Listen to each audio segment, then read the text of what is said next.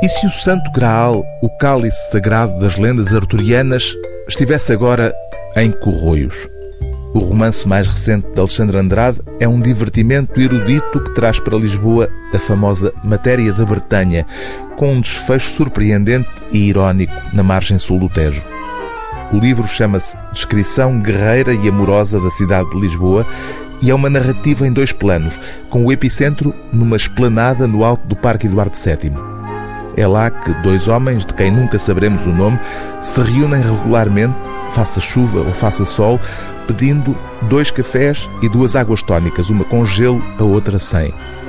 A servir à mesa, dois empregados da esplanada conversam sobre as desventuras amorosas de um deles, num enredo folhetinesco que se desenvolve brevemente no início de cada capítulo. À mesa, um dos clientes vai contando ao outro episódios da lenda dos Cavaleiros da Távola Redonda transportados para Lisboa. O paralelismo irónico das duas situações faz deste romance de Alexandre Andrade um desconcertante jogo literário com um desfecho que une de forma inesperada os dois planos da narrativa. Enquanto isso não acontece, os dois clientes, à medida que a história vai sendo contada, vão comentando as particularidades do conto. Estas aventuras aconteceram depois de Perceval ter deixado o castelo, ou será que houve aí uma prolepse traiçoeira que me apanhou distraído?